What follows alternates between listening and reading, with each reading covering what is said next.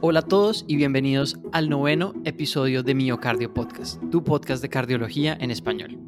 Este episodio es muy especial porque es con el que culminamos nuestra serie de falla cardíaca, la serie inaugural de Miocardio Podcast. En este episodio vamos a dar un repaso rápido de los puntos más importantes que tratamos en nuestros episodios anteriores, preguntas que quedaron pendientes que ustedes nos hicieron llegar por medio de redes sociales, nuevos resultados que han salido en recientes estudios y tips de temas que no alcanzamos a abordar antes. Pero antes de empezar, nos gustaría presentar a nuestros invitados de hoy. Ustedes ya los conocen, porque es un panel de invitados que hemos tenido en los capítulos previos, así que empecemos a presentarlos uno por uno. En primer lugar, el doctor Pablo Quintero, nuestro invitado del primer capítulo de la serie, en donde hablamos de la aproximación inicial a la falla cardíaca. Como ustedes ya saben, el doctor Quintero es colombiano, médico de la Universidad Javeriana, cardiólogo especialista en falla cardíaca avanzada y trasplante en Beth Israel Deaconess Medical Center, donde tengo el placer de tenerlo como profesor y adicionalmente es instructor de medicina en la Escuela de Medicina de Harvard y director de la Oficina de Diversidad e Inclusión en Beth Israel Deaconess. Gracias por acompañarnos hoy, doctor Quintero. Gracias a Nico y Aldo y es un placer estar acá acompañado por todos ustedes. Bueno, también tenemos el honor de tener a la doctora María Juliana Rodríguez, nuestra invitada estelar del capítulo en trasplante cardíaco. La doctora Rodríguez actualmente se desempeña como bien sabemos, como jefe del Departamento de Falla Cardíaca y Trasplante de la Fundación Cardioinfantil. Es especialista en cardiología clínica y cuenta con un entrenamiento en falla cardíaca y trasplante cardíaco. Adicionalmente, es coordinadora del Grupo de Cuidado Paliativo Cardiovascular de la Sociedad Colombiana de Cardiología. Un placer tenerla de nuevo por aquí, doctor Rodríguez. Para mí es un placer. Muchísimas gracias por la invitación. Qué bueno esta iniciativa que han tenido. Encantada de estar con ustedes. Desde el capítulo de falla cardíaca con fracción de eyección preservada nos acompaña la doctora Paola Morejón. La doctora Morejón, cardióloga entrenada en el Instituto Favaloro en Buenos Aires, trabajó en Argentina luego de completar su entrenamiento y la primera vez que nos acompañó en Miocardio Podcast fue desde Argentina, pero ahora la doctora Morejón volvió a su país de origen, a Ecuador, a liderar el programa de falla cardíaca avanzada en la clínica Guayaquil. Gracias por acompañarnos otra vez, doctora Morejón. Bueno, gracias a todos, Nico, Aldo, por la invitación. Realmente sí, felicitaciones por esta iniciativa y realmente es un placer poder estar con todos mis colegas y cerrar este capítulo de insuficiencia cardíaca. Bueno, y finalmente, en vivo y directo desde el episodio de Diuréticos, tenemos el honor de contar con el, el doctor Jaime Hernández Mofor, mexicano, estudió en la Universidad de Monterrey y quien completó su entrenamiento como internista y cardiólogo en la Universidad de Massachusetts y luego culminó entrenamiento avanzado en falla cardíaca y trasplante en Newark, Beth Israel, en, Nueva Jersey.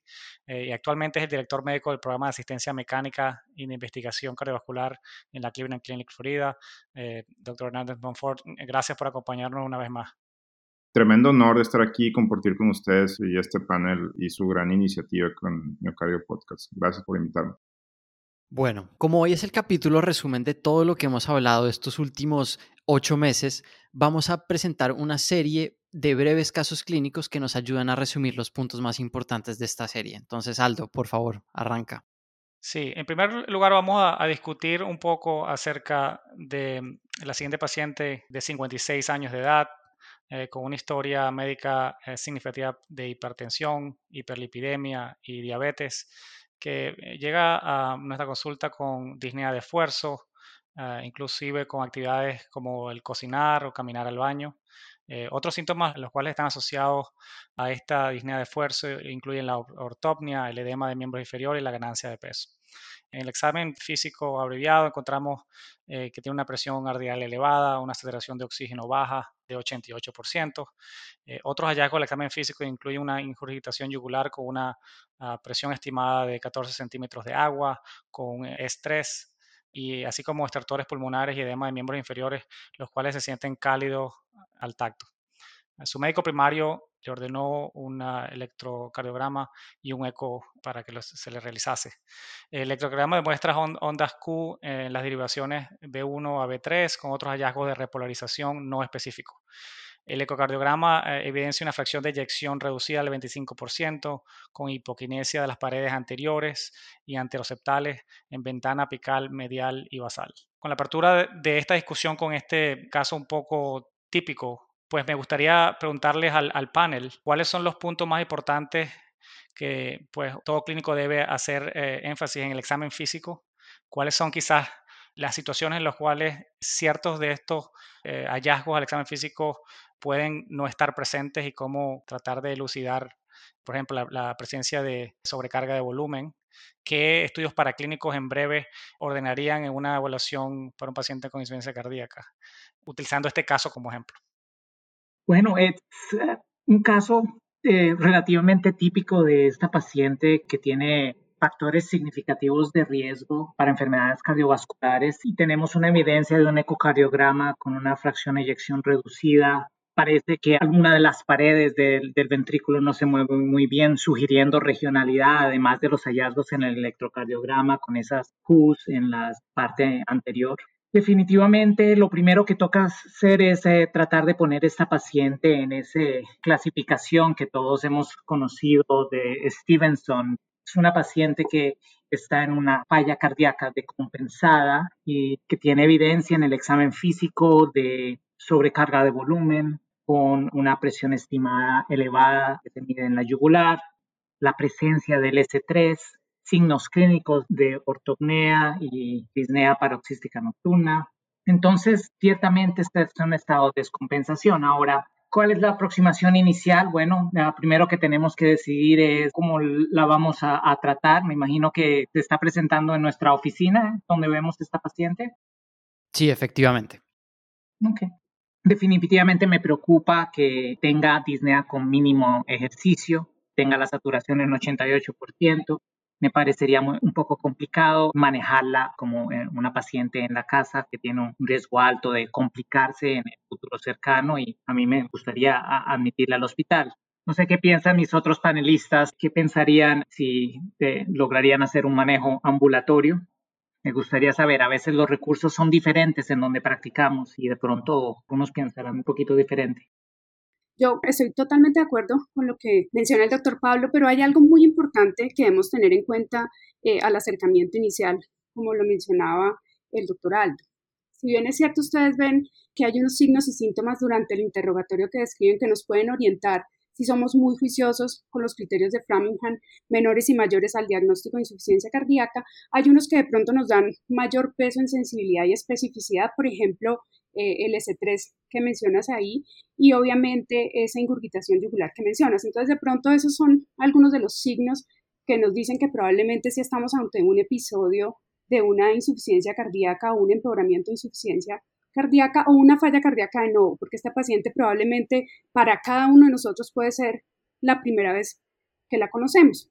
Teniendo en cuenta esos, esos detalles que tú mencionas en el electrocardiograma, en el ecocardiograma y teniendo en cuenta que probablemente pudiera ser este el episodio de nuevo, eh, estoy totalmente de acuerdo con el doctor Pablo que debemos ingresarla porque el riesgo probablemente sea un poco diferente y teniendo en cuenta la etiología isquémica como un marcador muy grande eh, y de peso en etiologías de descompensación eh, en insuficiencia cardíaca, claramente hay que ingresarla. Uno, para saber muy claramente que estamos ante una patología que debemos probablemente manejarla de inmediato, saber qué tan reversible pudiera ser esto y empezar a manejar todo el síndrome de insuficiencia cardíaca posterior a tener muy clara la etiología. Para seguir nada más haciendo eco en los comentarios de Pablo y de Juliana, el doctor Georgiade, que en paz descanse, publicó hace muchos años eh, un artículo donde hablaba de un diagnóstico de seis ejes para insuficiencia cardíaca. Todos estos ejes que tenían factores pronósticos asociados con los estudios y farmacológicos, pero que daban algo de insight para saber más o menos quiénes tenían riesgo. Y bueno, esos ejes importantes señalar que la insuficiencia cardíaca de nuevo con patrón de hipoperfusión o baja presión arterial asociado a un precipitante coronario, es un paciente de alto riesgo. Ya no tenemos laboratorios, pero si hubiera insuficiencia renal, si hubiera datos de injuria miocárdica, etcétera, ya serían datos adicionales que ayudarían, pero estoy completamente de acuerdo que probablemente una admisión hospitalaria y esta admisión índices es probablemente una oportunidad para tratar de, ver cuál es el problema y, y tratar de pensar en recuperación.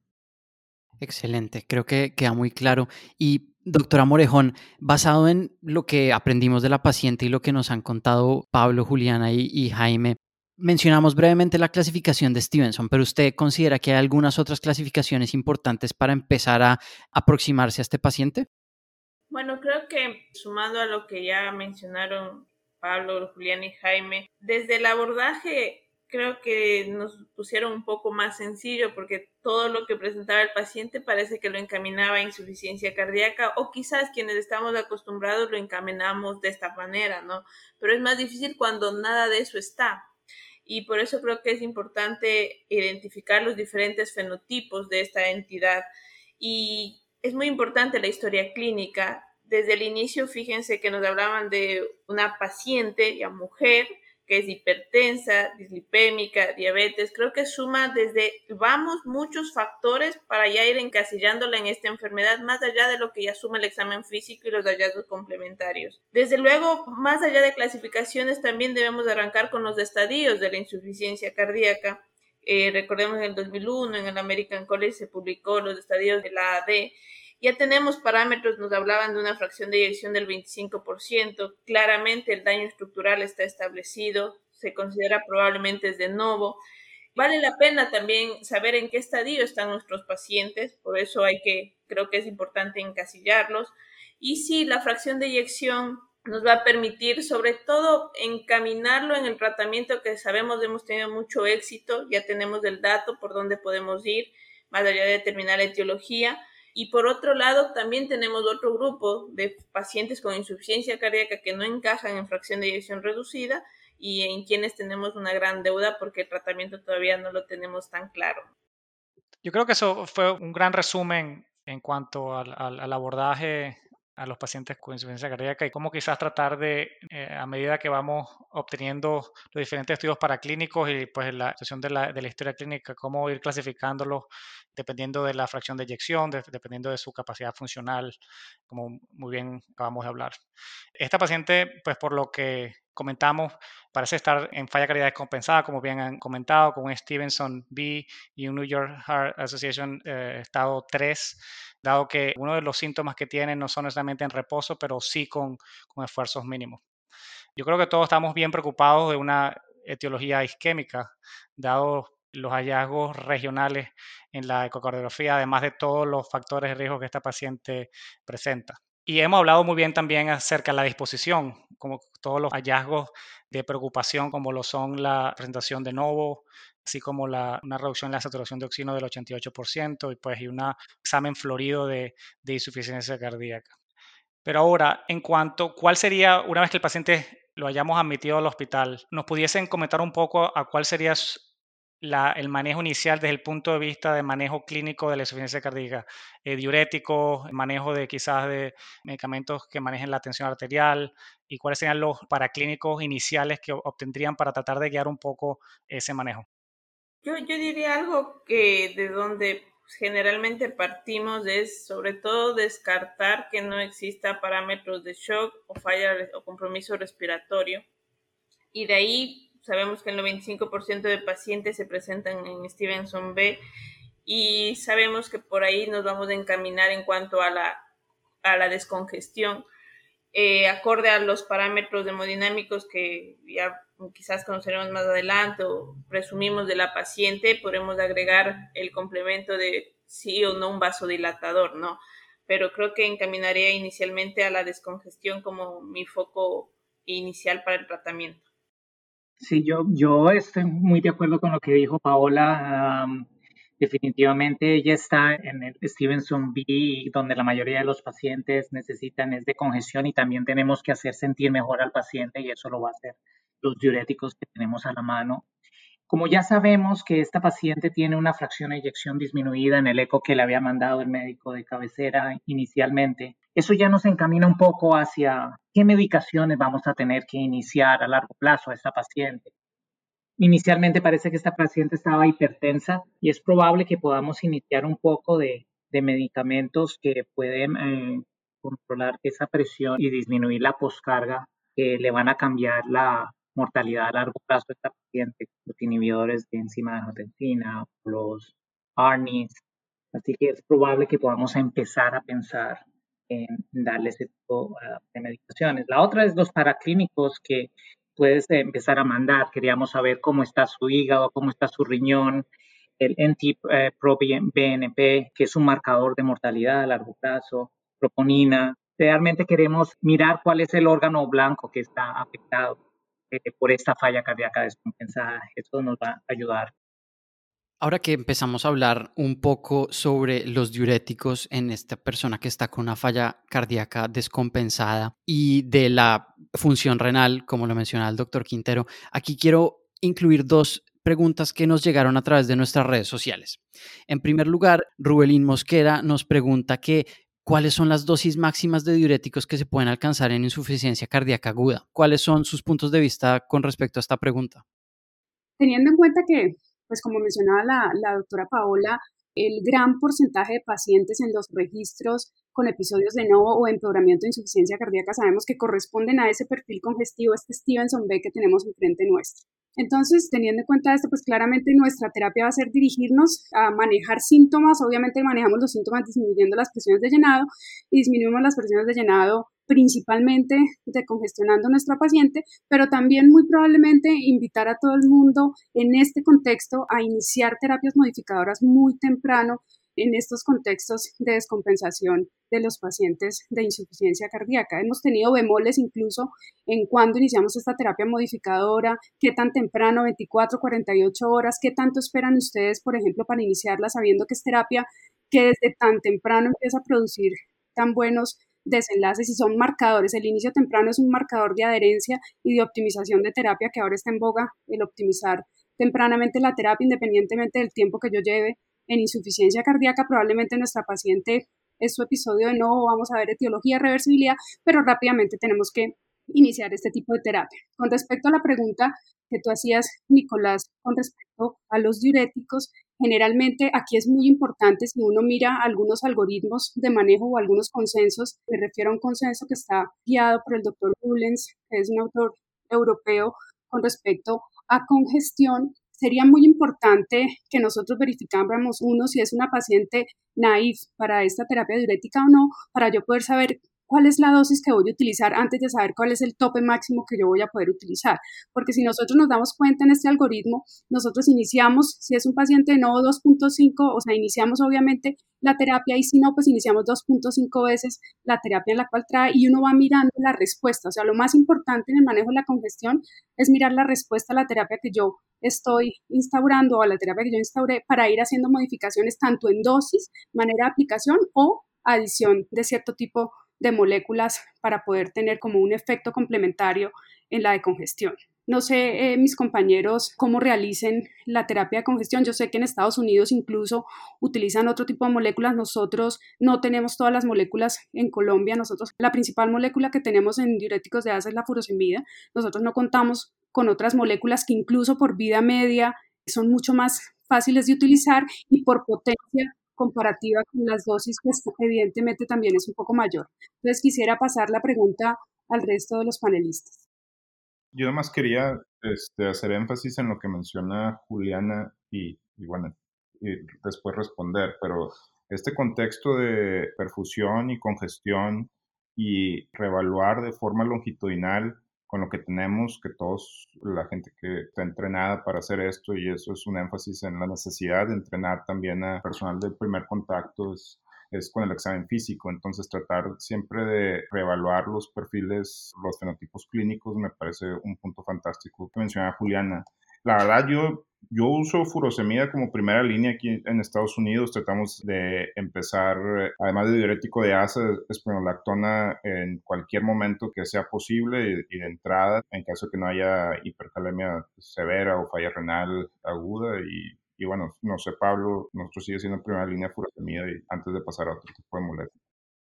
Sí, Jaime, de acuerdo contigo. Acá también furosemida es la primera opción que damos intravenosa definitivamente. Y sí, lo importante que dijo Uniana es la dosis inicial. Realmente, eh, si no tenía ningún diurético inicial, nosotros acá, o sea, no hay ninguna guía de cuánto exactamente dar, pero 40, 60 miligramos intravenosos y está muy pendiente de la respuesta. Si en tres a seis horas no ha pasado nada, definitivamente lo que tienes que hacer es doblar la dosis inicial y, mirar a ver si responde o no.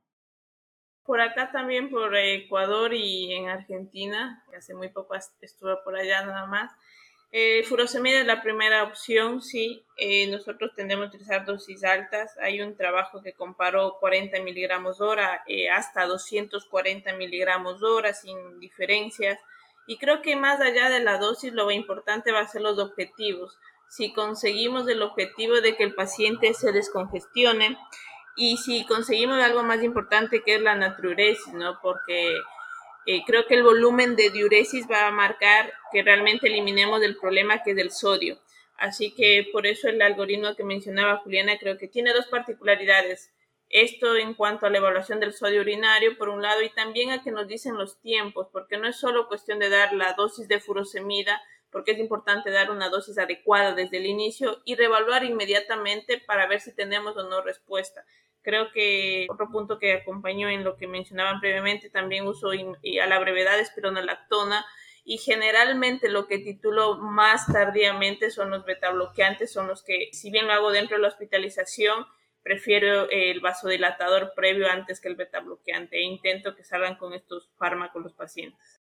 Y nada más otro punto en cuanto a la titulación de los fármacos, de los cuatro pilares, este, y volviendo a este paciente, es importante ver la respuesta inicial y empezar a bajas dosis. No es tan común, pero sucede, sobre todo en pacientes que tienen un tronco o enfermedad de tres vasos. Esta señora no sé bien exactamente que tengan en la angiografía o más adelante, pero es posible que te desacoplar al ventrículo con presiones de perfusión coronaria después de, de empezar este, ARNIs o inhibidores de la IAC, etcétera. Entonces, este, es algo que sucede a veces, este, tiene un impacto importante y bueno, es importante nada más ver si no hay datos sugestivos en el electro con el contexto clínico de enfermedad de tres vasos o de un tronco. Sí, yo quería mencionar algo y recalcar algo que dijo Paola, que a mi modo de ver es supremamente importante cuando nos estamos direccionando a este perfil de congestión en el cual estamos en este momento ubicados. Y es que no solamente es manejarla como voy a manejar este paciente que está congestivo, sino hacia dónde voy y en cuánto tiempo me voy a dirigir allá. Porque eso nos permite eh, más rápidamente, siguiendo de pronto nuestros algoritmos o las guías que hayamos adoptado y hayamos adaptado para cada uno de nuestros sitios de práctica clínica, en el que yo vaya mirando y vaya haciendo los cambios, porque en congestión sí es supremamente importante verificar volumen urinario. Si para mí no es tan fácil verificar sodio urinario tan estricto como lo hacen algunos protocolos, pues sí ser muy estricta también en volumen urinario, que es una medida que tenemos todos al alcance.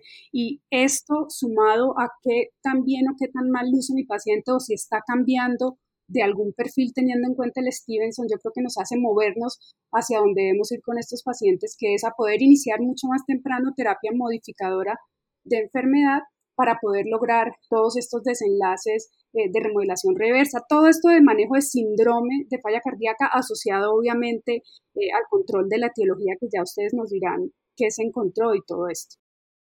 Bueno, excelente. Sigamos avanzando. Entonces, nuestra paciente fue admitida al hospital, como todos recomendamos, para diuresis y evaluación de la enfermedad isquémica. La troponina fue negativa, pero el NT-proBNP se encontró elevado. Los otros laboratorios con función renal y hepática normal, una radiografía de tórax con edema pulmonar. Y debido a la alta sospecha de enfermedad isquémica, se le realizó el cateterismo cardíaco izquierdo con una oclusión proximal del 90% de la descendente anterior y 50% de la coronaria derecha. Debido a esto, la paciente recibió un stent en la arteria descendente anterior y se le empezó aspirina y ticagrelor. Ya sabemos que la paciente fue revascularizada por nuestros colegas intervencionistas y ahora quedamos con el problema de la fracción de eyección reducida. Hemos estado hablando de la importancia de descongestión y de inicio de terapias modificadoras. Voy a hacer un listado de las que tengo yo en mi cabeza y ustedes me dicen si es la correcta. Beta bloqueadores, inhibidores del sistema renina-angiotensina-aldosterona, que incluyen los inhibidores de la enzima convertidora de angiotensina, los antagonistas del receptor de aldosterona y los ARNIs, que incluyen la combinación de inhibidor del receptor de angiotensina y inhibidores de neprilicina, la espironolactona y ahora los SGLT2. ¿Estamos de acuerdo con esa lista? De acuerdo, Nico. Sí, creo que todos coincidimos, ¿no?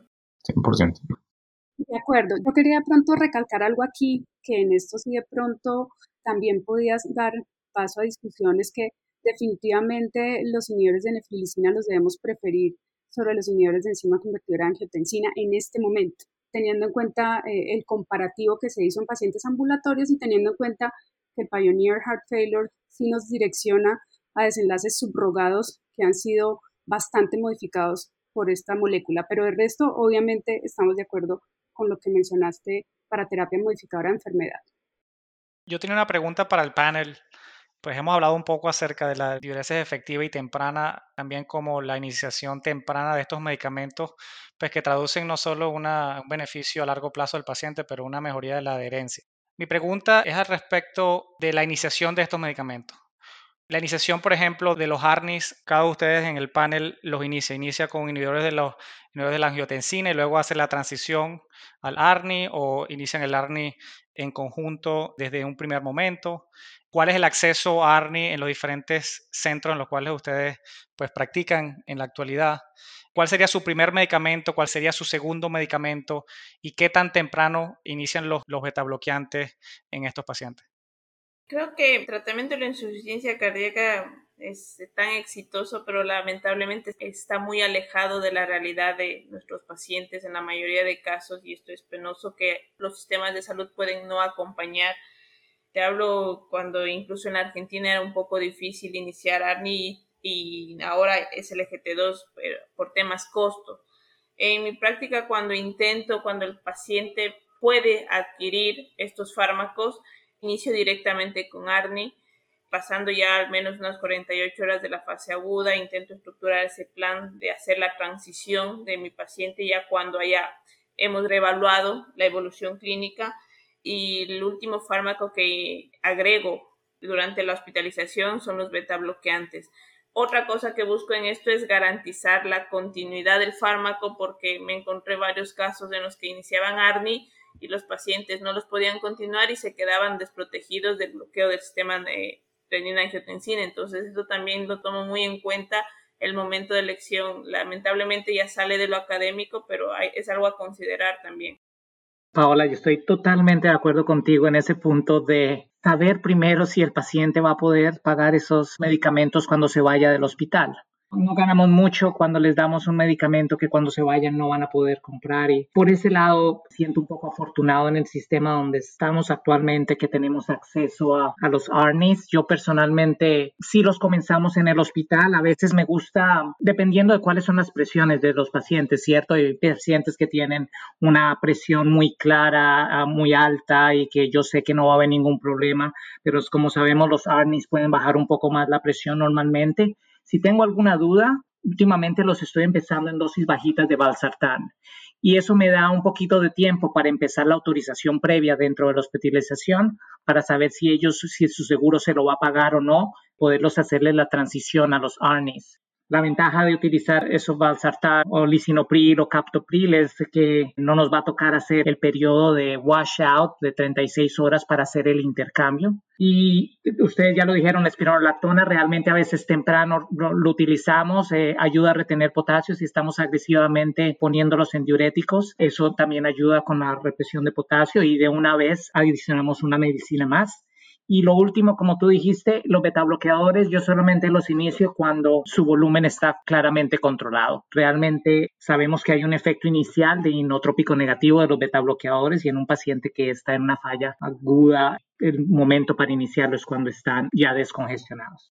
Sí, acá igual eh, tratamos de usar descongestión con furosemida, lactona temprana. Mi primera opción es tratar de hacer ARNI ahora Inicialmente hacía lo, lo, que comentaba Pablo con Valsartán, pero ahora que no tenemos ya tanto problema con lo del seguro y están los pacientes con acceso razonable sin tener que pagar mucho de su bolsillo, tratamos de empezar con ARNIP yo empiezo con media tableta de la dosis más baja, nada más para estar seguro de que lo puedan tolerar y rápidamente en el mismo día, si lo están tolerando bien, voy a titularlos a una tableta de 24 miligramos ese mismo día. Y sí, descongestión total antes de empezar el beta bloqueadores, a menos de que haya un contexto de distinto a lo común, como alguien, por ejemplo, como este paciente que está revascularizada ya con un stent en la DEA y todo, si empezaría baja dosis de metopolol si tuviera una frecuencia elevada y, veo que ya descongestionó los primeros 24 48 horas. Totalmente de acuerdo con lo que han dicho. Yo les quería explicar más o menos cómo es en Colombia, porque pues igual todos tenemos algunas diferencias regionales. En Colombia nosotros, eh, algunos medicamentos son no PBS, o sea, que no están dentro del plan básico de salud. En ese caso los ARNIs son no PBS, pero se hace como recobro. Entonces, como se hace recobro, hay que hacer una especie de visado, pero el medicamento lo entregan. Sí, más o menos eh, la espera en entrega son siete días y hay algunos convenios específicamente en algunas instituciones para que se haga la entrega de estos medicamentos dentro de su plan de asegurador para que no se quede sin medicamento. O sea que para nosotros sí es una opción tener estos pacientes desde el principio con la terapia que definitivamente en este momento ha mostrado mayores desenlaces sobre los inhibidores de enzima convertidora de angiotensina. Claramente entendiendo que a nivel regional pueden haber pues diferencias evidentemente por los sistemas de salud. Hay algo adicional que yo les quería mencionar y es que teniendo en cuenta el perfil de nuestra paciente, o sea, yo me devuelvo a ese Stevenson B, para nosotros en la práctica clínica lo que vemos, si uno es pragmático, Nico y Aldo, es muy claro que la evidencia no nos dice cuál debiéramos empezar primero para desenlaces. Si ustedes miran en la evidencia, la evidencia jamás te dice empieza este primero o este primero, los desenlaces cambian. No hay ni un solo estudio que demuestre eso, sino solamente la temporalidad que nos da la evidencia clínica que se ha desarrollado en falla cardíaca. Pero si uno es totalmente lógico teniendo en cuenta los principales efectos adversos que pueden producir algunas de las moléculas, uno pudiera decir que en esta paciente yo iniciaría con los inhibidores de nefrilicina que me permiten ayudar en el contexto de manejo probablemente antes que los beta bloqueadores y a las 48 horas pudiera estar iniciando el beta bloqueador. Pero fíjense que en este momento de la evidencia también es muy importante algunos acercamientos que hacen algunos autores con las nuevas moléculas, teniendo en cuenta digamos, otros beneficios que se han visto con estas moléculas, como es el caso de los inhibidores SGLT2, si yo quiero empezar un beta bloqueador temprano. Entonces, la combinación de un beta bloqueador temprano con inhibidores SGLT2 puede ser una opción teniendo en cuenta el efecto adverso que pudieran llegar a tener los beta bloqueadores en el inicio temprano. Pero estoy de acuerdo que esto sería verificando cuál es el perfil de nuestro paciente para que sea más tolerable el inicio, pero lo que sí debe ser supremamente importante que no se nos puede olvidar es que estos pacientes tienen que salir del hospital con la terapia modificadora de enfermedad completa, porque esto es lo que ha demostrado realmente ahorita con todos esos estudios que surgieron y con todos los pacientes que se incluyeron de los estudios previos, que definitivamente esta terapia que ahora llamamos fundacional es la que obviamente nos da mayor impacto en disminución de mortalidad. Un comentario, Nico y Aldo, no sé si han dado cuenta, todos prácticamente no seguimos la guía de insuficiencia cardíaca que indica que los espironolactona tiene otro escalón cuando se lo, se lo inicia y buscamos desde la hospitalización individualizando en qué orden cada uno de los fármacos poderlos agregar. Y creo que eso es alguna de las tendencias que los grupos de insuficiencia cardíaca hemos pedido, es romper esa verticalidad de la guía y tener una horizontalidad sabiendo que estos pilares farmacológicos son los que generan beneficio y evaluando individualmente al paciente y lo que decía Julián es fundamental que salgan de la hospitalización con todos estos fármacos. Me parece que la discusión hasta ahora va espectacular. Sigamos adelante con nuestra paciente. Nuestra paciente estuvo en el hospital, su volumen fue manejado con altas dosis de diuréticos hasta que finalmente se encontró en un nivel de volumen adecuado.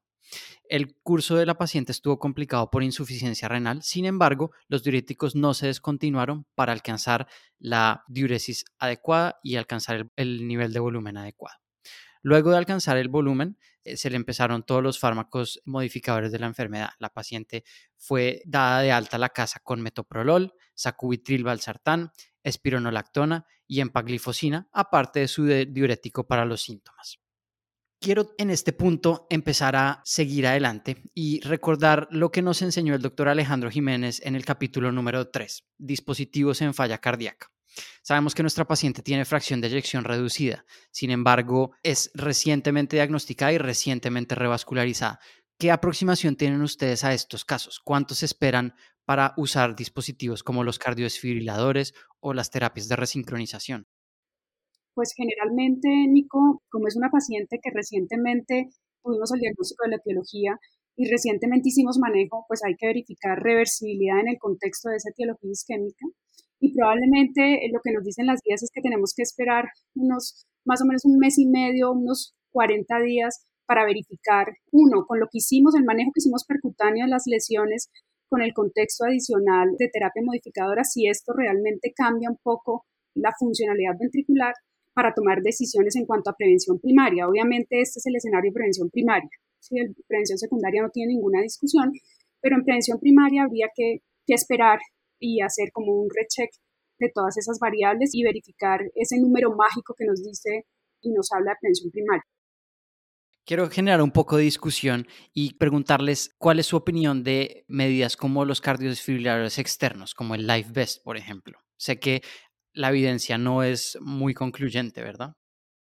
De pronto empiezo yo, Nico, y ya le doy al panel. Nosotros en Colombia no tenemos acceso al Life Best y teniendo en cuenta la evidencia, yo creo que para nosotros de pronto no sería costo efectivo utilizarlo en todos nuestros pacientes isquémicos en manejo. No, realmente no. Yo creo que el inicio de la terapia y unas moléculas que van con esa terapia modificadora eh, reducen de manera muy significativa los eventos de muerte súbita y esto ya lo pudimos ver con los estudios que no mostraban un impacto pues abrumador como para que todos los pacientes mientras nosotros esperábamos eh, ese tiempo mágico salieran con Life Best. Nosotros en Colombia no lo tenemos. No sé si de pronto compañeros del panel nos cuenten de pronto más experiencias con respecto a esto.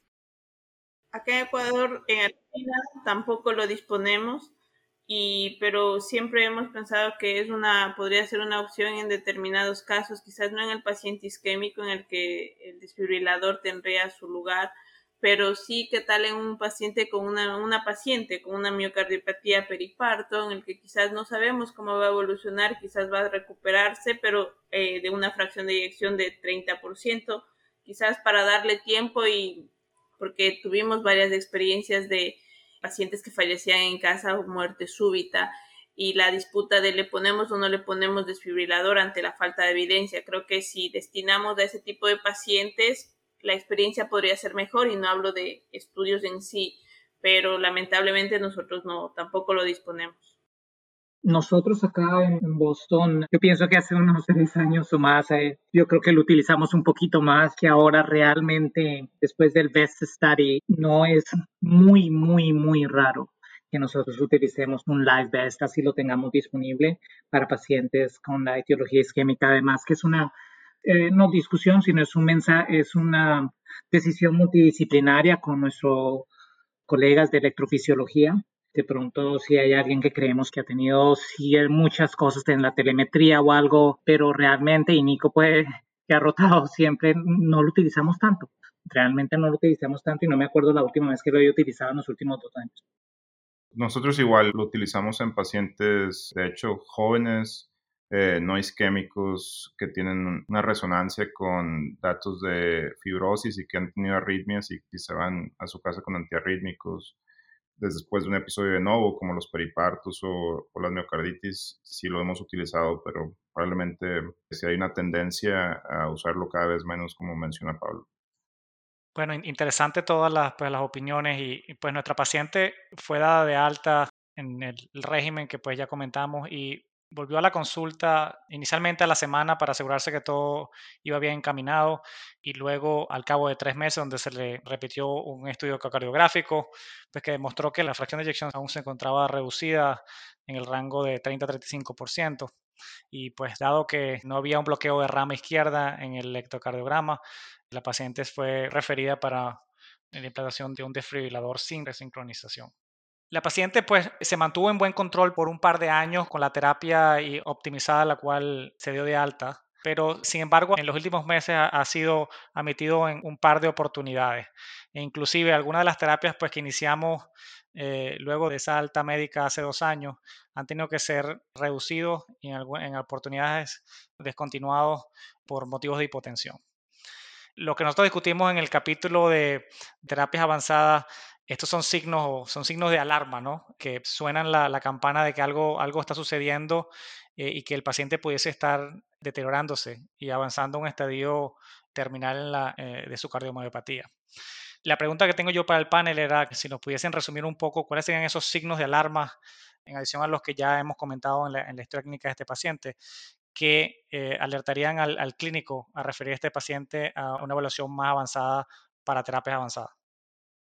Sí, datos de alarma para pensar en terapias avanzadas, la congestión refractaria, altas dosis de diuréticos, datos de hipoperfusión, aunque esta sea crónica, como insuficiencia renal progresiva, transaminitis, la incapacidad de hacer titulación adecuada de, los neurohormonales, shocks, aunque no sean provocados o no por arritmias eh, ventriculares, pero también supraventriculares en el desfibrilador, como un surrogate de presiones de llenado alto en las aurículas o fibrilación auricular recurrente. Y bueno, ya datos más avanzados de, como cuando hablamos de que los pacientes están ya más hacia un estado catabólico, pérdida de peso, inhabilidad de completar actividades mínimas. O sea, creo que hay un énfasis muy importante a veces que los pacientes tienen que estar en una clase funcional 3B o 4 donde ya no pueden hacer nada, pero en ese contexto, al menos en mi experiencia, ya estos pacientes ya están desde un punto de vista clínico más hacia un estado catabólico,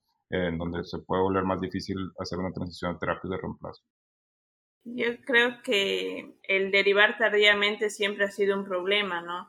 Si evaluamos desde el vamos con esta paciente diabética, hipertensa, con muchos factores, 56 años, con una cardiopatía isquémica, que más allá de eh, ya tenía un importante daño miocárdico, habría que quizás complementarlo con una resonancia, conocer el grado de fibrosis, quizás acercarlo ya a un grupo de insuficiencia cardíaca avanzada sería lo mejor para la paciente, no perder el seguimiento del cardiólogo de cabecera que lo ve rutinariamente, pero quizás tener ese acercamiento con la finalidad de evitar que se llegue a estadios más avanzados, como los mencionaba Jaime, del catabolismo, llegar a caquexias cardíacas, o por qué restar tal la calidad de vida del paciente. Creo que uno de los problemas que tenemos en esta patología es la derivación tardía de los pacientes. Yo de pronto adicionaría, Nico, teniendo en cuenta lo que han mencionado eh, mis compañeros del panel previo, es que hay muchas variables que nos han acercado de pronto a saber que tenemos que mandar esta paciente a grupos especializados de avanzada que nosotros eh, eh, las llamamos las variables referenciadoras para terapias avanzadas, pero también es cierto que hay algunas escalas que se han utilizado en mayor o menor proporción con todos los problemas que tienen las escalas de la población de donde salen las escalas y la validación de esas escalas en otro tipo de poblaciones.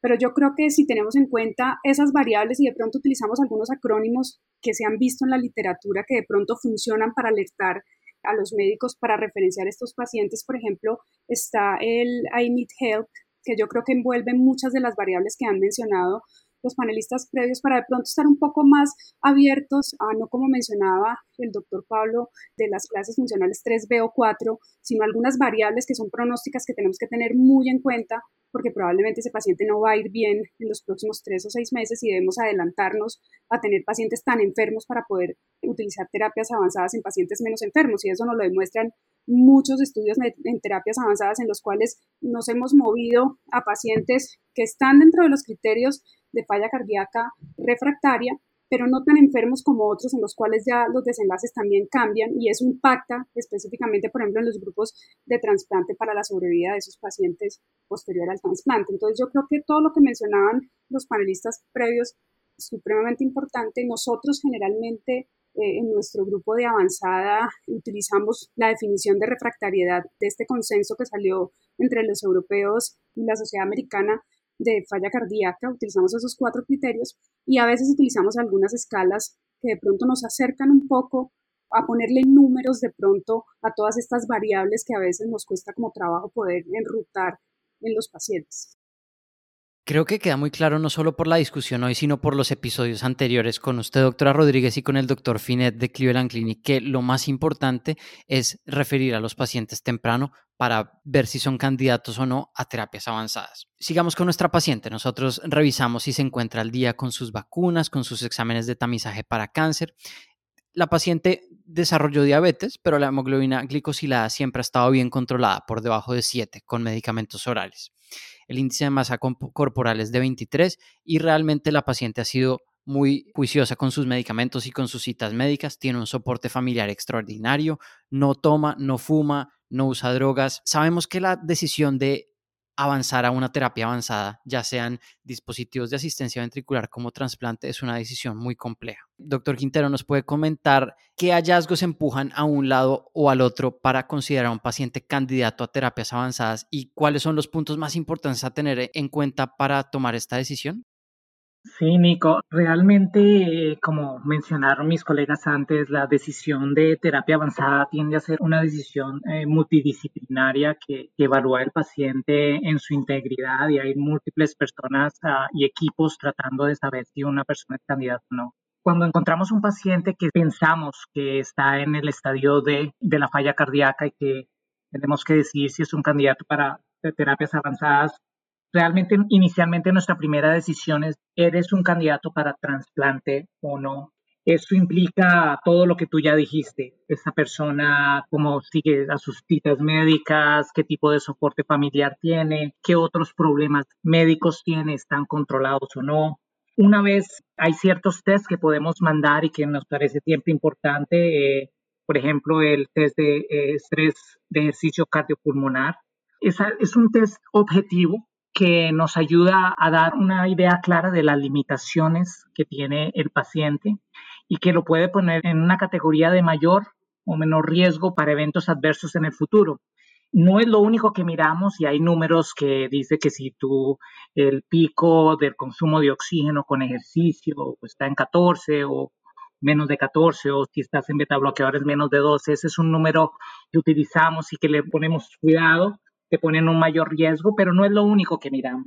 El cateterismo es importantísimo porque al evaluar estos pacientes nos gusta saber muy bien cómo está funcionando también el corazón derecho y el cateterismo cardíaco nos puede dar una gran idea de cómo funciona. Si decidimos que el paciente es candidato para una terapia avanzada o es candidato para trasplante, nos toca pensar cómo vamos a llegar allá, porque los corazones no llegan fácilmente, la gente está en la lista de trasplante. En los Estados Unidos, casi 30-40% de los pacientes que van a trasplante están soportados por mecanismos ventriculares y el LVADs o dispositivos de asistencia ventricular izquierda. Y para eso es importante saber cómo está el corazón derecho.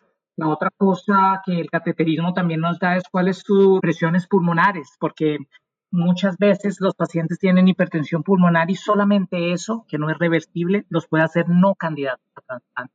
Me gustaría saber cómo es la experiencia en otros lados de nuestros panelistas pienso que los recursos de LVAD son bastante caros realmente y es un esfuerzo grande del sistema, esos aparatos. ¿Cómo hacen ustedes en sus propias prácticas cuando no hay ese tipo de oportunidades para ciertos pacientes? Bueno, por acá tengo que hablar, mi mayor experiencia en trasplante fue en Argentina y sí, realmente los LVAD por el momento no son dispositivos que estén al alcance del sistema por lo que se, mm, nosotros optamos y es lo que proponemos acá en mi país, es hacer transiciones rápidas porque cada vez los pacientes llegan en situaciones de inestabilidad o de eventos agudos que se necesita un soporte corto y hacer transiciones rápidas a trasplante y mucho de eso también influye en los costos. Eh, en alguna charla escuché a la profesora Stevenson eh, que realmente compara, de, si comparamos con nuestra región, es más económico para nosotros trasplantar que implantar un dispositivo y en Estados Unidos parece ser que la realidad es diferente. Por lo tanto, por estos lados, eh, bueno, hablo por Argentina donde me formé y por Ecuador, que es como pensamos encaminarlo, eh, nuestra idea es soporte circulatorio de corto plazo, transiciones rápidas y trasplante es nuestra primera elección. Y acá en el sur de la Florida, también tenemos ese contexto de transición rápida, simple y sencillamente porque pensamos que es la mejor forma de ayudar a los pacientes. El contexto de, sobre todo en, un, en una zona donde tienes acceso a trasplante, tratamos de intencionar primero trasplante y obviamente hay, hay otras situaciones que pudieran hacer a pacientes no elegibles a esta terapia, pero pues sí, sin duda tratar de hacer perfiles hemodinámicos acoplados con imagen.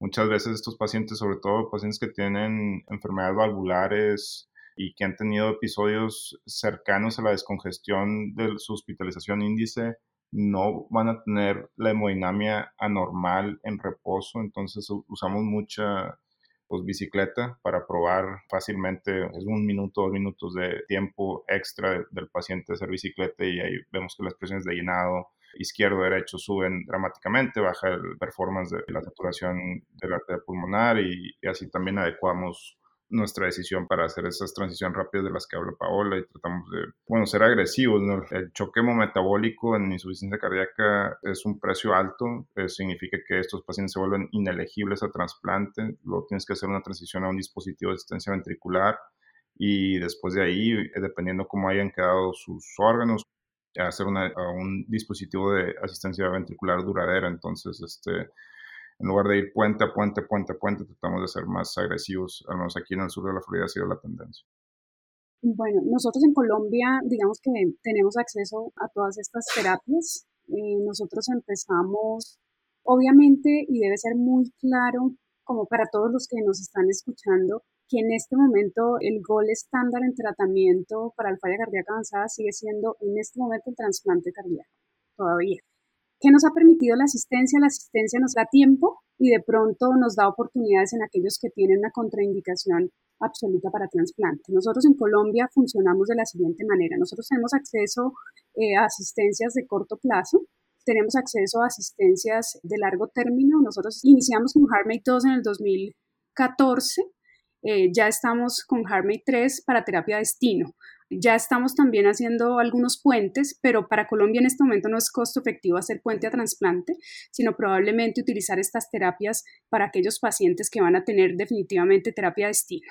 Pero claramente, como ustedes lo han dicho y como lo mencionaba Paula, eh, la idea es detección temprana, ingreso temprano para mejores desenlaces en trasplante, porque yo creo que el trasplante cardíaco en nuestros países de Latinoamérica definitivamente hay muchas cosas adicionales por explorar, incluso eh, estamos ampliando dentro de nuestra red, nosotros tenemos una red de trasplantes y con el Instituto Nacional de Salud, digamos que hacemos la clasificación específica para cómo se mueven estos pacientes en la lista, cuáles salen o entran a lista y cambian, por ejemplo, su estatus para lograr, digamos, trasplante teniendo en cuenta la condición clínica cardiovascular de cada uno de los pacientes. Y obviamente estamos también en boga de receptores con criterios ampliados y donantes marginales. Entonces, moviéndonos de esta manera vamos a lograr de pronto tener más pacientes hacia trasplante cardíaco y los justos hasta asistencia eh, de largo término, porque pues en este momento todavía eh, nuestro sistema, a pesar de que los tiene, pues eh, digamos que es un sistema donde los recursos son finitos y esos recursos finitos pues tenemos que repartirlos entre toda la población, o sea que tenemos que utilizar la mejor propuesta con mejores desenlaces, que de pronto tenga un precio razonable para que no golpeemos de manera tan cruel, digamos, al sistema de salud, porque pues tenemos que pensar en toda la población que tenemos para todos los procedimientos y recursos que hay extremadamente interesante pues, escuchar un poco acerca de cada una de sus experiencias en cuanto al manejo de terapias avanzadas, cuáles son el acceso en cada una de sus prácticas. Ahora, hablando un poco de los dispositivos de asistencia ventricular izquierda, quería que quizás el doctor Hernández pueda resumirnos un poco acerca de cuáles son sus complicaciones más frecuentes, cómo pudiésemos prevenirlas y cuál sería quizás un manejo de una forma bien breve. Sí, bueno, los dispositivos de asistencia ventricular izquierda duraderos, el más reciente es el HeartMate 3, también está hardware, pero los dos requieren tener un, una línea de conexión externa eh, que sale a través del abdomen. Entonces es uno de los problemas estar conectado a baterías con una línea de conexión externa donde tienes riesgo de infección del driveline. Nosotros sabemos que la infección está asociada con otro tipo de problemas también desde el punto de vista sobre todo cuando hay coexistencia de congestión del lado derecho o insuficiencia cardíaca derecha. Y como sabemos, el dispositivo es solamente para el lado izquierdo del corazón, entonces esa combinación de insuficiencia cardíaca derecha y, e infección a veces son, es como un círculo vicioso.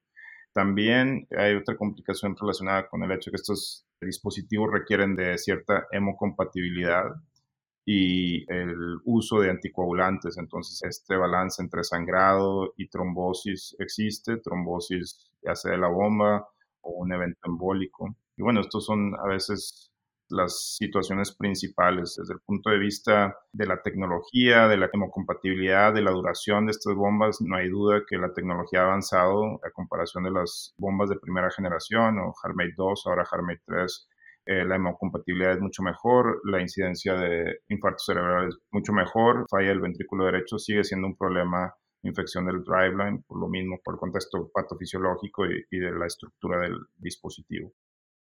Bueno, nuestra paciente estaba siendo evaluada para un dispositivo de asistencia ventricular como puente para su trasplante cardíaco. Sin embargo, justo antes de que se le pudiera implantar su dispositivo, la paciente tuvo una descompensación aguda y ingresó al hospital en shock cardiogénico. Como nos comentó el doctor Sánchez Lázaro de la Sociedad Valenciana de Cardiología en el capítulo sobre insuficiencia cardíaca aguda y soporte mecánico, el paciente se le inició dobutamina pero desafortunadamente requirió soporte ventricular mecánico temporal mientras se le consiguió su trasplante cardíaco.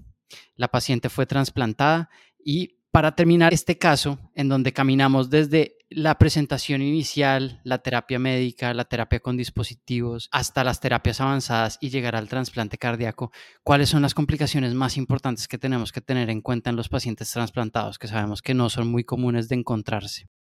Inicio yo con algo importante. Generalmente nosotros, pues como tú lo mencionabas, Nicolás, estos pacientes tienen una valoración previa muy importante, incluyendo todo el perfil de compatibilidad para saber a qué nos vamos a enfrentar. Obviamente el cateterismo derecho nos da unos rangos también y unos riesgos en algunos grupos tolerados, en otros grupos no tolerados, y el uso, por ejemplo, de asistencia de corto término, simplemente hablando de pronto de un ECMO de menos de siete días, pues nos pone obviamente en alerta para algunas de las complicaciones que podemos tener en el periodo inicial de estos pacientes trasplantados. Muy importante tener en cuenta de pronto, obviamente el fallo derecho es algo supremamente importante en las primeras horas postquirúrgicas de estos pacientes trasplantados y recordar que la primera causa, por ejemplo, de disfunción primaria del injerto puede ser específicamente un fallo derecho que no hayamos manejado idealmente en el postquirúrgico de estos pacientes trasplantados. Y de ahí, pues obviamente otros factores que pueden intervenir en la mayor presencia o no de esta complicación de la cual podemos presentar en las primeras 24 horas. No es muy usual, nosotros realmente no lo hemos tenido muy usual tenemos un protocolo de salida, por ejemplo, quirúrgico para fallo derecho estructurado, digamos ya, y esto nos ha permitido no tener estas fallas derechas que nos pueden llevar como esta disfunción biventricular en las primeras 24 horas, pero realmente pues algunas veces sí se puede presentar con algunos pacientes. Bueno, muy buenas noticias. Eh, la paciente después de su trasplante pues evolucionó de manera satisfactoria y pues goza ahora de una mejor calidad de vida eh, luego de su trasplante. Lo que quiero ahora es hacer una, transición al, siguiente caso clínico que vamos a discutir. Quizás un poco, una discusión un poco más breve, pero vamos a estar discutiendo eh, acerca de la señora López, eh, de 78 años, la cual se presenta en la consulta con, con disnea de esfuerzo, lo cual ha, ha, venido empeorándose en los últimos meses. Ella refiere ortomnea y de igual manera, como en nuestro caso anterior, edema de los miembros inferiores, sabemos que la señora López eh, sufre de obesidad, hipertensión de hace más de 30 años y una diabetes mellitus tipo 2 tratada con metformina. Dado que la paciente presentaba con estos síntomas, su médico de cabecera le ordenó un ecocardiograma que reveló una, una fracción de eyección preservada del 50%, pero mostró una disfunción diastólica, por lo cual la paciente fue referida a evaluación cardíaca por posible falla cardíaca con fracción de eyección preservada. Antes de que quizás hablemos acerca de quizás del, abordaje inicial y del manejo de estos pacientes, quisiera ah, preguntarle al, panel cuáles son las posibles clasificaciones, si existe alguna, que sea ideal para la clasificación de estos pacientes con insuficiencia cardíaca con fracción de eyección preservada y cuáles son las comorbilidades más importantes que tenemos que tener presentes en estos pacientes. Creo que nos impusieron la fracción de eyección como el parámetro a considerar, va a ser muy difícil abandonarlo por diferentes razones, porque a veces nos debemos conocer primero qué es la normalidad y eso nos ha costado. Y quizás eso lleva a que algunos pacientes no se beneficien de cuando ya tienen un cambio miocárdico de fármacos que quizás podrían traerles resultados favorables. Pero bueno, hay que adaptarnos a, a las definiciones que se han establecido en cuanto a la fracción de eyección preservada, creo que tenemos ahí un gran problema porque hemos intentado meter a muchos pacientes para tratarlos de una única manera.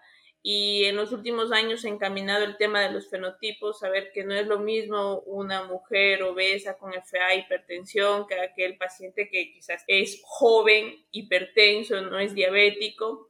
Son dos fenotipos diferentes y quizás también las necesidades del paciente por la sintomatología que pueden tener son diferentes y el pronóstico en sí.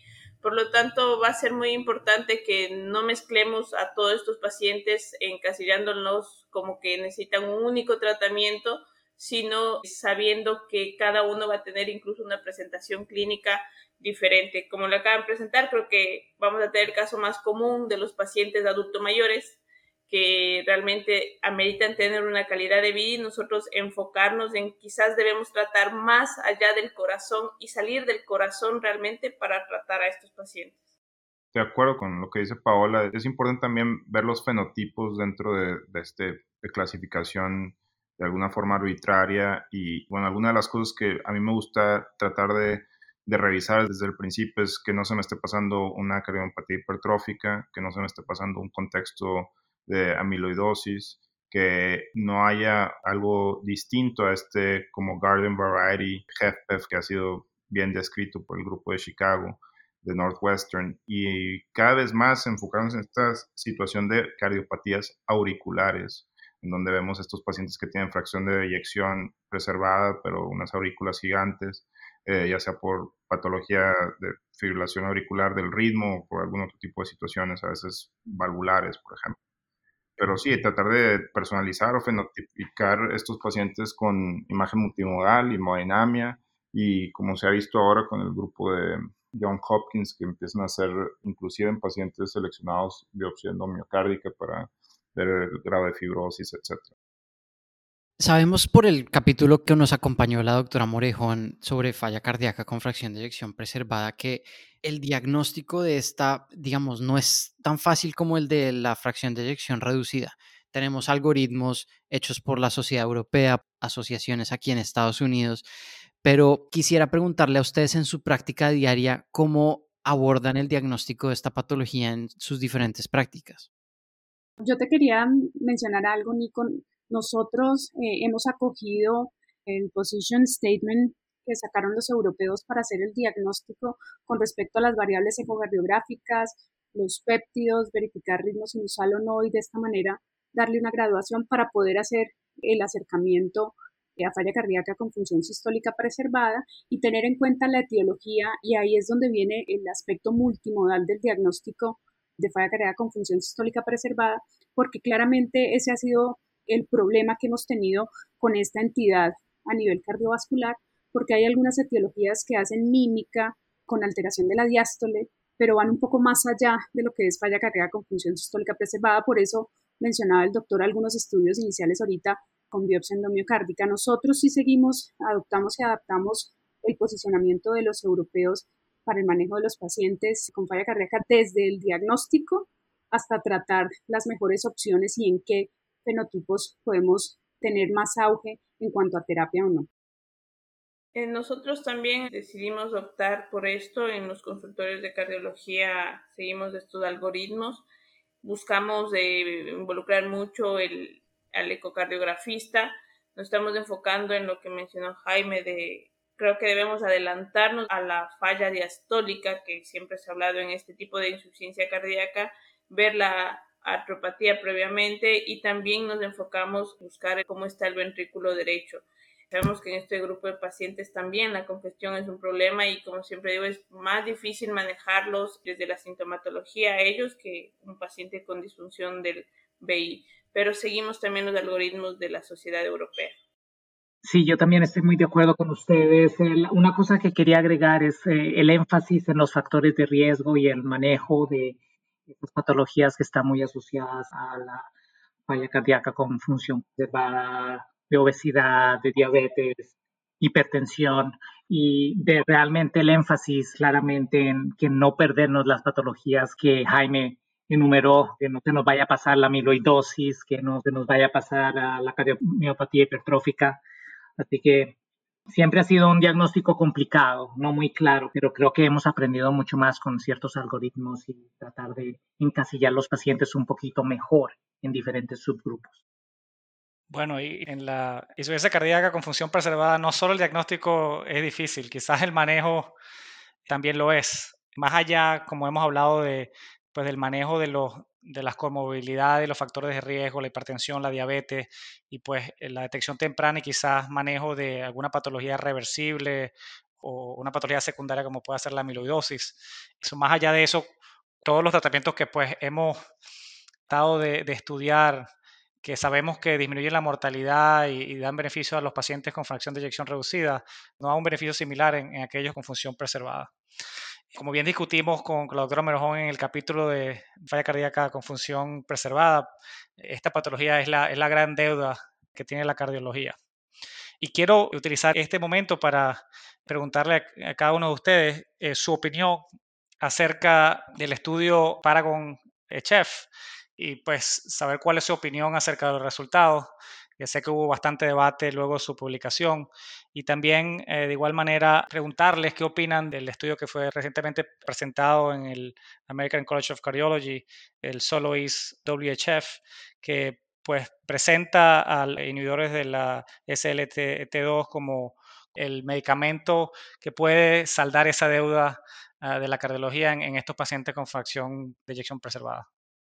Bueno, yo empiezo hablando de algunos aspectos del Paragon que siempre pues nos dejan un poquito complejo. Cuando el desenlace primario en un ensayo clínico no es apabullante como pasó específicamente en el Paragon, queda el bemol cuando uno hace los subgrupos. Si bien es cierto, hay una tendencia, eh, la tendencia no muestra una significancia estadística, pero pues de todas formas hay algunos datos muy importantes que uno pudiera sacar, digamos, del Paragon para poder de pronto decir que si hubiéramos tenido un seguimiento, algo hubiera cambiado con el tamaño, de pronto hubiéramos encontrado lo que queríamos encontrar porque realmente fue muy pequeño lo que le faltó para lograr la significancia del desenlace primario.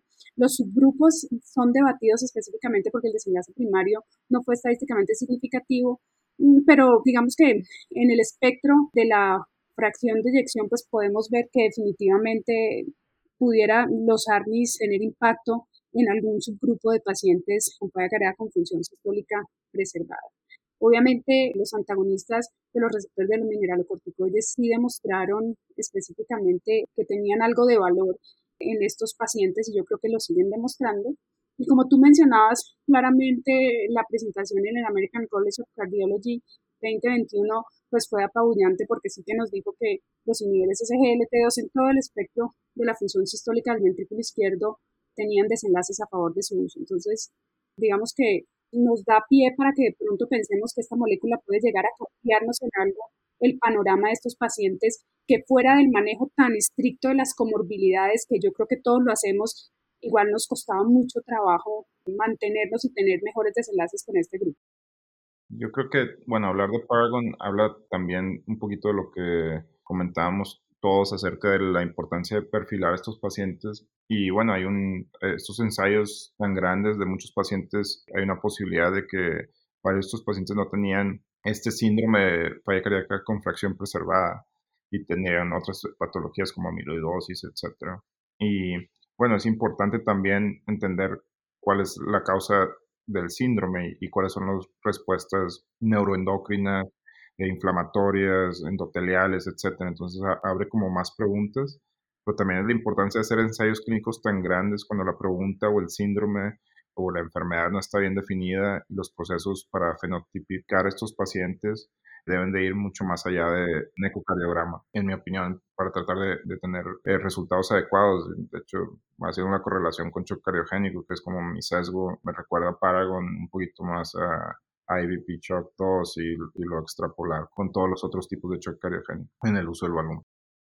Yo estoy ah, muy pendiente de los ah, otros resultados que salgan con los SGLT2 inhibidores que ya pues, probablemente van a salir relativamente pronto en, con empagliflozin, claramente dedicado a función preservada. Una cosa interesante del solo WHF es que incluyeron como parte de su endpoint, las visitas urgentes, que yo pienso que es importante incluirlas en los nuevos estudios de falla cardíaca, esas visitas urgentes que no terminan en hospitalizaciones, pero que se hacen ciertos cambios por fuera del hospital, son como cosas importantes para los pacientes. Todavía yo no he empezado a prescribir para fracción eyección preservada los SGL2 inhibitors, definitivamente para los, otros pacientes, una función de inyección disminuida, pero estoy optimista, estoy optimista de que, de que haya una medicación más que pueda ayudar a estos pacientes con falla de función preservada, que ha sido tan difícil cambiar el transcurso y la historia natural de la enfermedad.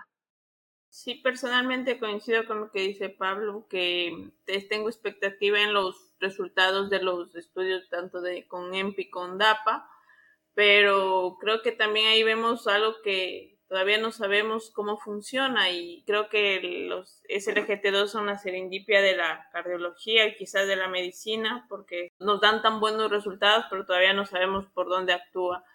Muy buenos datos los que se presentaron, resultados sobre todo alentadores. También nos pasó eso con Paragon y quizás Paragon nos dejó también varias lecciones, entre ellas quizás también el diseño ayudó, no ayudó, y lo que estamos enfocados todos en esta entidad que se mete a, en una sola bolsa de gato realmente a, a muchos fenotipos y quizás ahí estamos fallando, buscando el gran estudio cuando debemos de enfocarnos de individualizar. Bueno, yo no sé ustedes, pero este capítulo de verdad me dejó con ganas de devolverme y escuchar uno por uno todos nuestros capítulos anteriores para terminar, realmente de parte del equipo de Miocardio Podcast, queremos agradecerle a todos los que hacen parte de la familia.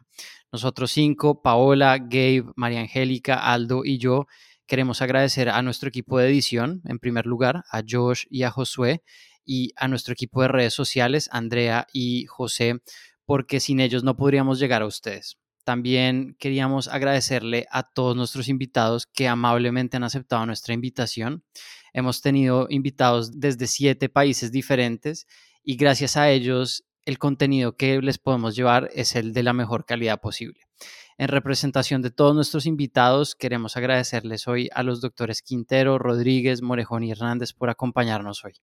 Y también por último agradecerles a ustedes, a nuestros oyentes. Desde nuestro lanzamiento en septiembre del año pasado hemos alcanzado ya las 5.000 descargas y nos han escuchado desde más de 40 países. Además, alcanzamos el primer lugar en podcast de medicina en Argentina, Colombia, Costa Rica, Ecuador, El Salvador, Guatemala, Honduras, Perú y Venezuela. Y el top 3 en México y España. Esto no solo nos motiva para seguir produciendo y llevándoles el mejor contenido de cardiología posible.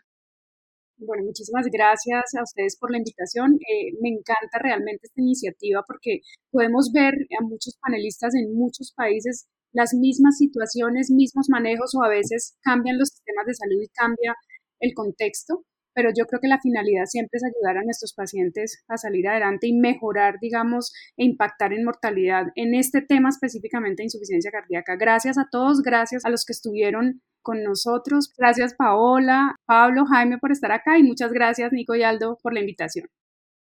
Realmente para mí ha sido un placer, un honor también ser eh, invitada a este panel con colegas de estos países que realmente tenemos prácticas no tan diferentes, sino realmente adaptándonos a las circunstancias. Muchísimas gracias, felicitaciones a todo el grupo de Miocardio Podcast. Sigan adelante y estamos siempre dispuestos a participar y, e impulsar estas iniciativas. Gracias. Muchísimas gracias por invitarme. La verdad es que lo que ustedes están haciendo de tratar de unir a las Américas con temas educacionales y tratar de, de buscar, más allá de las diferencias, patrones comunes, puntos de vista tal vez distintos, pero al final de cuentas una nueva forma de entender y aprender unos de otros, más allá de diferentes países o diferentes estructuras en salud. Entonces, lo que ustedes están haciendo yo creo que va a ayudar a muchísima gente, nos va a conectar con muchísima gente y de verdad muchas felicidades. Es un gran honor participar aquí. Bueno, yo les quería agradecer sinceramente por la invitación a todo el equipo de Miocardio. Realmente ha sido una idea fantástica la de ustedes, cómo han unido a nuestros países en este espacio donde podemos dialogar con una cálida conversación y hablar de temas importantes que, como dijo Diana, es importante para nuestros pacientes, que podemos tener un impacto grande y realmente los felicito por todo lo que han alcanzado y ya saben, cuando quieran nos vuelven a invitar y estaremos con gusto acá. Muchas, muchas gracias. Y pues la buena noticia, a pesar de que se acaba la serie de falla cardíaca, es que vamos a seguir trabajando. Y luego de cerrar este tema tan apasionante, vamos a empezar a hablar en profundidad de la prevención de la enfermedad cardiovascular. Así que sigan conectados, no se pierdan nuestra próxima serie en prevención. No se les olvide seguirnos en nuestras redes sociales, arroba miocardiopod en Twitter y miocardiopodcast en Facebook e Instagram. Ahí estaremos publicando fechas de lanzamiento de nuestros próximos capítulos clínicos y también les recuerdo que vienen temas muy en la serie I también. Así que gracias por acompañarnos y recuerden que Miocardio Podcast es tu podcast de cardiología en español.